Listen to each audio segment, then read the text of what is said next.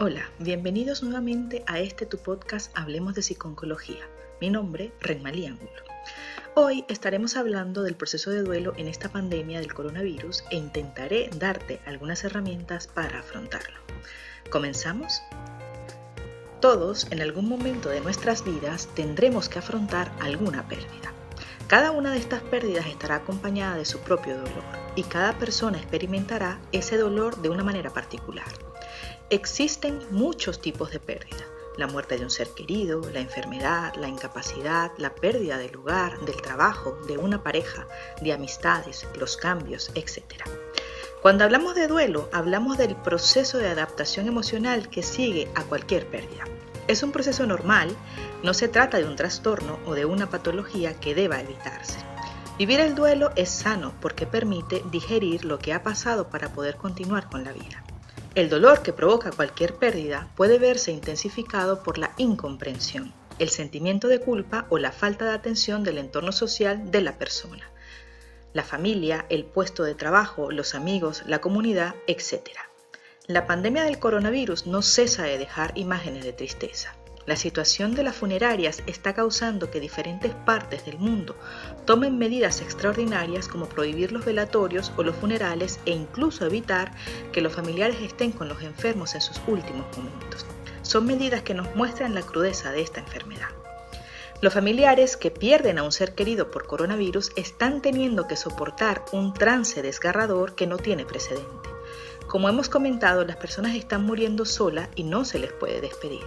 Entre las características de este tipo de pérdida podemos destacar que no ha habido una despedida o acompañamiento en los últimos momentos. Esto puede originar culpa, frustración, miedo, ansiedad o rabia. Son sentimientos normales. Nos sentimos responsables, pero tienes que pensar que no ha habido abandono en ningún momento. La situación ha ocurrido así. Se pueden presentar también manifestaciones físicas y psicológicas como ansiedad, insomnio, rabia o tensión muscular así como preguntas y dudas del tipo ¿por qué a mí? ¿Por qué ahora? ¿Por qué ocurrió de esta manera? ¿Por qué ha tenido que morir solo o sola? También se puede originar la necesidad de buscar culpables. ¿Quién ha tenido la culpa de lo que ha ocurrido? ¿Por qué no cuidaron mejor de él o de ella? Son circunstancias difíciles y en muchas ocasiones inconcebibles. La tragedia del coronavirus ha deshumanizado uno de los momentos más difíciles de nuestra vida, llorar a nuestro fallecido. Los funerales y los velatorios están prohibidos en muchos lugares donde la pandemia está teniendo lugar.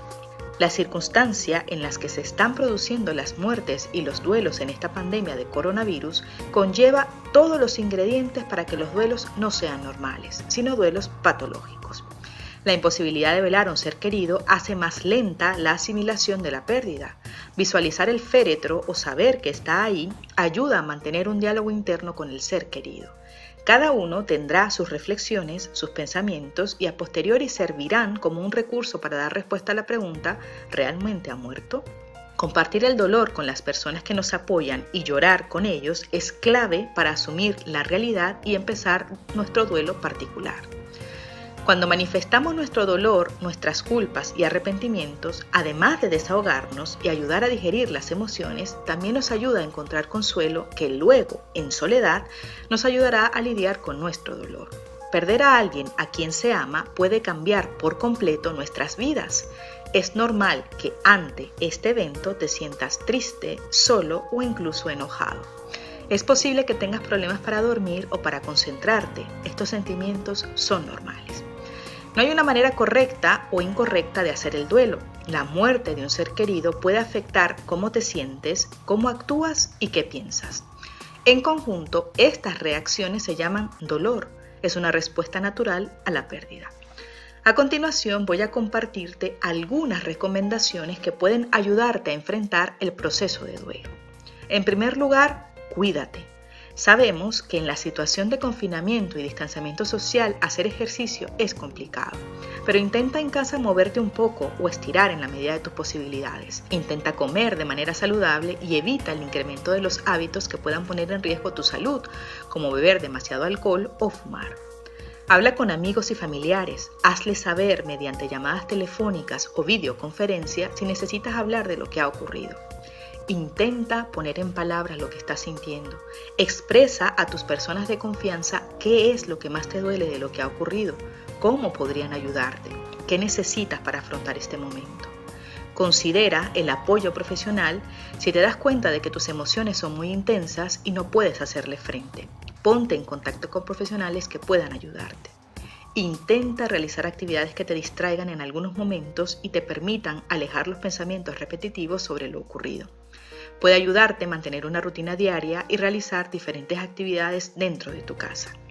Concédete momentos para cuidarte, para reflexionar, para recordar a tu ser querido, para valorar lo ocurrido y para gestionar lo que está por venir.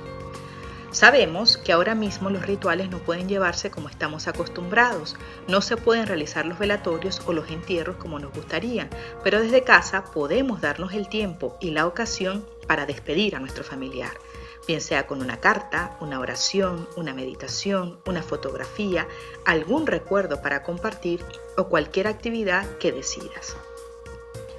Puedes hacer una oración con tus seres queridos incluso a través del teléfono si no puedes verlos ahora, si eres creyente y esto te ayuda. Si estás aislado porque tú también estás contagiado, busca el consuelo en tu propio interior, abrázate y piensa que tienes una capacidad de amor infinita. Pronto podrás abrazar a tus seres queridos, pero ahora empieza contigo. Recuerda que no olvidarás a tu ser querido. Es importante saber que lo peor del duelo pasará y que poco a poco adquirirás paz y tranquilidad. Date tiempo para recuperarte. El duelo lleva tiempo. Y fundamentalmente recuerda que tu familiar no ha muerto en soledad. Gracias a la extenuante labor que los profesionales sanitarios están realizando en todo el mundo, puedes tener la confianza de saber que tu familiar ha estado atendido en todo momento que ha recibido los cuidados necesarios, que los sanitarios han trabajado duramente para salvar su vida y sobre todo que tu familiar no ha muerto en soledad, sino rodeado de gente que luchaba por salvar su vida y la de otros enfermos en la misma situación. No tengas prisa, tómate tu tiempo. Ahora a lo mejor solo puedes sacar tus lágrimas. No te exijas nada. Si sientes que la situación te desborda y no puedes controlar tus emociones o reacciones, por favor, busca ayuda. Para más información recuerda visitarnos en nuestra página web www.hablemosdepsiconcología.com y en nuestras redes sociales con el arroba Hablemos de Psiconcología. No olvides suscribirte a nuestro canal de YouTube y de activar las notificaciones para no perderte ninguno de nuestros episodios. También estamos en Patreon por si quieres colaborar con nosotros. Gracias por escucharnos. Seguiremos hablando.